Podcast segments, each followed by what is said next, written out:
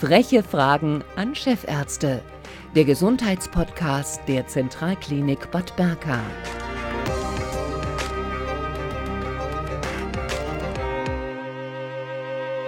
Herzlich willkommen zu unseren frechen Fragen. Dieses Mal zum Thema Schaufensterkrankheit. In Deutschland leidet etwa jeder Zehnte über 55 Jahre an der sogenannten Schaufensterkrankheit. Der Begriff klingt harmlos, auch ein bisschen niedlich. Ähm, es ist aber eine ernstzunehmende Erkrankung und zwar eine Verengung in den Becken- und Beinarterien. Schuld sind Kalkeinlagerungen und besonders betroffen sind Raucher, Diabetiker und Menschen mit äh, erhöhtem Cholesterinspiegel.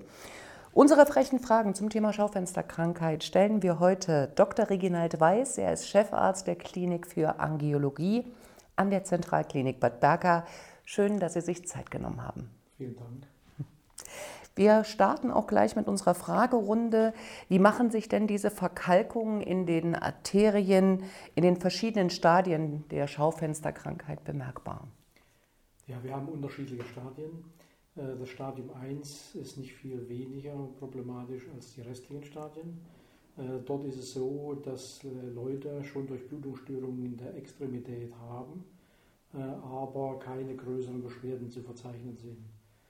Ähm, das Typische, die Schaufensterkrankheit, wie sie so lustig ausführt, ist wirklich so, dass dann Leute längere Gehstrecken nicht mehr in der Lage sind zu laufen und die müssen dann immer stehen bleiben und dann von Schaufenster zu Schaufenster sich praktisch in der Stadt durchhangeln, ähm, damit die, die Schmerzen praktisch abklingen und damit äh, eine Ruhephase ist in der Muskulatur durch die schlechte Durchblutung.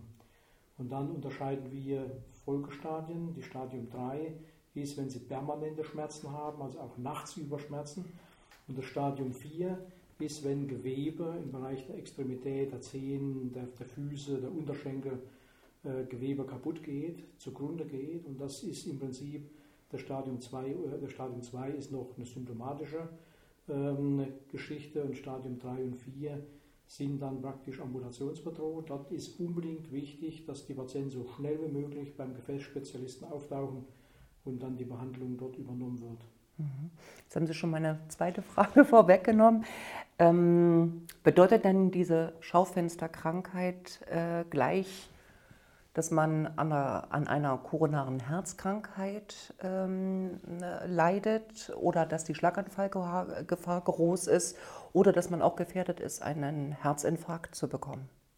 Ja, das ist ja genau das Problem, ähm, dass äh, ungefähr äh, also ein Zehntel der Leute hat diese typische Symptomatik der Schaufensterkrankheit, ein Zehntel mit BAVK, also mit peripherer arterieller Verschlusskrankheit. Äh, und die 90 Prozent sind praktisch schon Gefäßveränderungen, Gefäßverkalkung, die sich aber nicht nur allein in den Gefäßen bemerkbar machen, sondern natürlich auch in anderen Organen, die lebenswichtig sind, zum Beispiel Herz, zum Beispiel die Hirndurchblutung. Das ist in deutschen Landen immer noch äh, sagen wir, die häufigste Todesursache. Herzinfarkt, Schlaganfall, und äh, man hat also festgestellt, die neuesten Untersuchungen sind, dass in Deutschland alleine 2,3 Millionen Leute eine Schaufensterkrankheit bzw. arterielle Durchblutungsstörung der unteren Extremität oder der oberen Extremität haben. Und die sind eindeutig in der Behandlung unterrepräsentiert. Mhm. Deswegen ist es ganz wichtig, dass man auch natürlich äh, aufgrund der Tatsache, dass die anderen Erkrankungen äh, zwar zum Tode führen, aber wie gesagt, die Begleiterkrankungen Arterielle Verschlusskrankheit ist also ganz wichtig, dass man das äh, beherrscht und dass man auch den Anfängen, wenn eben noch keine Beschwerden da sind, die Leute so behandelt, dass sie adäquat nicht in den Herzinfarkt rutschen, nicht in den Schlaganfall rutschen. Und äh, wie diagnostiziert man das? Ja, normalerweise ganz einfach erstmal mit Hilfe von Beschwerden. Äh, wie gesagt, im Stadium 1 äh, haben sie noch keine Beschwerden, das ist klar, aber wenn sie Beschwerden haben, dann sind die Leute dann schon, wenn ein Leidensdruck da ist, dass sie dann zum Arzt gehen, wenn einer bloß, äh, stellen Sie sich vor, Sie können dann wirklich bloß 20, 30 Meter laufen, haben dann massive Schmerzen, die Waden tun weh, der Oberschenkel tut weh, die Füße tun weh und Sie können dann wirklich nicht mehr laufen. Ähm, das ist dann schon für die, für die Leute ziemlich einschneidend. Äh, äh, wie gesagt, und das Stadium 1 ist ganz wichtig, dass man alle die Leute untersucht, die Risikofaktoren aufweisen, die also prädestiniert sind für äh, das äh, Vorhandensein von arteriellen Durchblutungsstörungen. Und da gehören eben die ganzen Risikofaktoren, die eben bei Herz-Kreislauf-Erkrankungen dazugehören, gehören eben genauso bei der peripheren arteriellen Verschlusskrankheit genauso mit dazu. Und häufig ist, ähm, äh, es gibt ja ganz einfache Messmethoden, um das Risiko äh, der Durchblutungsstörung abzuschätzen. Das ist die sogenannte Dopplerdruckmessung. Und diese Dopplerdruckmessung äh, ist als Screening-Methode hervorragend geeignet, um Arteriosklerose zu detektieren und dann darauf hinzuweisen, dass natürlich auch ein Risiko besteht für Herzinfarkt, für Schlaganfall. Und das ist ganz wichtig, dass man die Leute rauskristallisiert und die Leute rechtzeitig behandelt, rechtzeitig die Risikofaktoren reduziert, äh, um die Lebenserwartung zu verbessern und äh, nicht eben dann irgendwann Herzinfarkt, Schlaganfall oder das Bein dann zu verlieren. Mhm. Und wie kann man die Erkrankung behandeln? Ja, es gibt also viele Möglichkeiten äh, der Behandlung. Äh, man muss natürlich eine Stufenbehandlung machen, also eine Stufentherapie. Ähm, als erstes muss man versuchen, natürlich die Risikofaktoren zu beseitigen. Ähm, die Risikofaktoren bestehen insbesondere zum Beispiel das Rauchen einstellen, äh, Gewichtsreduktion, zum Beispiel den Zucker ordentlich einstellen, ähm, wichtig G-Training machen, Behandlungsübungen machen, wenn es nicht geht mit G-Training, dass die Leute sich bewegen und so weiter, mehr bewegen als zu Hause nur rumzusitzen und äh, jetzt im Fernsehen zu gucken. Äh, wir waren ja gerade Fußball-Weltmeisterschaft, deswegen ist es, glaube ich, ganz gut, dass man das mal erwähnt, dass zu viele Leute natürlich dann passiv dann zu Hause rumsitzen und ähm, dass also das Risikofaktoren äh, indirekt zu wenig beeinflussen. Das nächste ist dann die zweite Stufe der Behandlung, sind dann die konservative Therapie.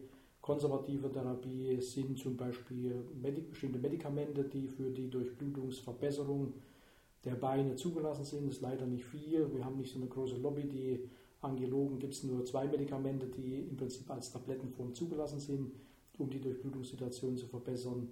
Als nächstes wäre dann das G-Training, ganz wichtig, ein ganz extra entscheidender Beispiel, äh, sag mal, Meilenstein, um die Durchblutungssituation zu verbessern. Nicht nur der Beine, sondern eben auch allgemeines Wohlbefinden, zum Beispiel Belastbarkeit, Herzbelastbarkeit, Lungenbelastbarkeit und so weiter. Das wäre also ganz wichtig. Dann als nächstes ähm, haben wir die Möglichkeit, zum Beispiel Infusionsbehandlung durchzuführen, Tropfbehandlung, um die Durchblutungssituation zu verbessern. Ähm, das macht man heute äh, nicht mehr vordergründig als erste Maßnahme, sondern man versucht, die Durchblutungssituation dahingehend zu verbessern, dass man den Patienten eine Intervention anbietet, also mit einem Kathetersystem die Durchblutung verbessert. Wenn das nicht ausreichend möglich ist, dann bleibt uns immer noch die operative Maßnahme, also Operation, Beiwässer, Ausschädelplastiken und sowas, die dann zur Verfügung stehen, um die Durchblutungssituation zu verbessern. Mhm. Aber Betroffene können ja erst mal auch selbst etwas tun. Sie haben Bewegungen äh, genannt. Ähm, was kann man noch machen? Ja, wie gesagt, die Risikofaktoren müssen unbedingt reduziert werden, das Rauchen einstellen, das ist immer ein großes Problem. Äh, wir haben also schon festgestellt, dass ähm, äh, einer, der einen Herzinfarkt hatte, äh, viel, viel schneller mit dem Rauchen aufhört. Das sind meistens auch etwas jüngere Leute, die einen Herzinfarkt bekommen. Die BAVK-Patienten, also die durchblutungsgestörten Extremitäten, die sind meistens älter als die normalen Herzinfarktpatienten und haben natürlich auch ein gewisses ähm, sagen wir, Leben, Lebensabschnitt hinter sich gebracht. Aber nichtsdestotrotz ist es nie zu spät, zum Beispiel mit dem Rauchen aufzuhören. G-Training, ganz wichtiges, entscheidender Punkt. Ähm, wir haben auch verschiedene sagen wir, ähm, durchgeführte G-Trainingsgruppen, die dann unter ärztlicher bzw. physiotherapeutischer äh, Anleitung stehen. Und das ist immer äh, sehr gut, dass man das im Prinzip äh, ausweiten kann. Und die Leute, die Interesse haben, die haben dann wirklich einen entscheidenden Benefit. Und gerade DG-Training hat in bestimmten Situationen ein deutlich besseres Outcome, also bessere äh, sag mal, Ergebnisse zu verzeichnen, als zum Beispiel manche Bypass-Operationen oder manche Interventionen, die wir durchführen für viel Geld. Ähm, das ist, wie gesagt, ganz einfach, banal, G-Training zu machen, Wald spazieren zu gehen, raus in die frische Luft. Das ist schon mhm. also ganz wichtig. Das ist auch allgemeines Lebensgefühl und das machen wir als vordergründige Therapieoption für mhm. Durchblutungsstörungen. Übergewicht ist auch ein Thema. Ähm, Sie haben so schöne, ähm, ich sag mal, so schöne Tipps, was man beim Essen beachten sollte. Ja, ähm, es gibt ja so ein paar, paar Schlagworte, weil die Ernährung ist, ist schon so, dass man, ähm, äh, Ernährung ist immer in aller Munde, jeder versucht irgendwie ähm, da Diät zu etablieren und da verdienen Haufen Leute Unmengen an Geld damit. Äh, und im Endeffekt sind der normale Menschenverstand das Entscheidende. Und ähm, ich habe noch mir so ein paar Grundsätze mal zusammengefasst. Also die Grundsätze der Ernährung sind zum Beispiel, wer mehr isst, als er verbraucht, nimmt zu. Punkt 1. Wer das Falsche isst, nimmt auch zu. Wer zu wenig Wasser trinkt, nimmt zu. Wer das Falsche trinkt, nimmt zu. Also sprich süße Getränke, zum Beispiel Cola mit viel Zucker und so weiter. Das ja auch, äh, ist ja in letzter Zeit auch ein bisschen in aller Munde äh, gekommen, dass man eben da kalorienarm bzw. zuckerarm dann sich äh, auch mit den Getränken vergiften kann sozusagen. So, wer schlingt nimmt zu, also versuchen immer langsam zu essen, dass man äh, essen sollte ein Genuss sein. Also nicht nur, weil ich essen muss, sondern weil, es einfach zum Leben dazugehört und da wer äh, genüsslicher ist und, und, und das äh, mehr Wertschätzung hat gegenüber dem, was er isst, äh, ist auch ganz wichtig, dass man das damit. So wichtig ist langsam und gemütlich abnehmen. Ähm, lieber eiweißreiche Kost zu sich nehmen, das ist günstiger als hochkalorische äh, Kost mit viel Fett und mit viel Kohlenhydraten, also lieber eiweißreich essen. Kalziumreich ist wichtig, äh, das hängt allgemein mit dem Stoffwechsel zusammen, dass kalziumreiche Ernährung, also sprich Käse, auch mal Milch und sowas, äh, ganz wichtig ist für die, äh, für die Ernährung. Und ganz wichtig von meiner Warte aus ist immer Zeit äh, für einen Neuanfang. Man kann immer versuchen, da neue Wege zu finden, selber für sich, dass die Möglichkeit ist, um da adäquat abnehmen zu können. Mhm. Wann sollten denn Betroffene spätestens zum Arzt gehen? Ja, das ist eine gute Frage. Äh, Betroffene sollten zum Arzt gehen, wenn sie Risikofaktoren aufweisen. Ganz wichtig. Äh, wir wollen nicht die, wenn, wenn die Beine ambulationsreif sind, die, die Patienten, äh, die müssen wir dann behandeln, aber wir wollen die alle nicht so haben. Deswegen ist wichtig, dass die Leute mit Risikofaktoren, also sprich Diabetes mellitus, hoher Blutdruck, Cholesterinspiegel zu hoch, ähm, dann Übergewicht, Nikotin, ganz wichtig. Nikotin ist immer nicht immer das Alleinige. Ich sage immer meinen Patienten, also ja, äh, Arteriosklerose ist immer multifaktoriell und äh, da zählt eben das Rauchen mit dazu. Und äh, Rauchen lässt die Gefäße schneller altern. Egal, ob das jetzt Herzinfarkt, Schlaganfall oder Raucherbeine sind, das ist im Prinzip äh, der Grundsatz. Und Rauchen braucht kein Mensch, ja, kostet einen Haufen Geld und keiner braucht das.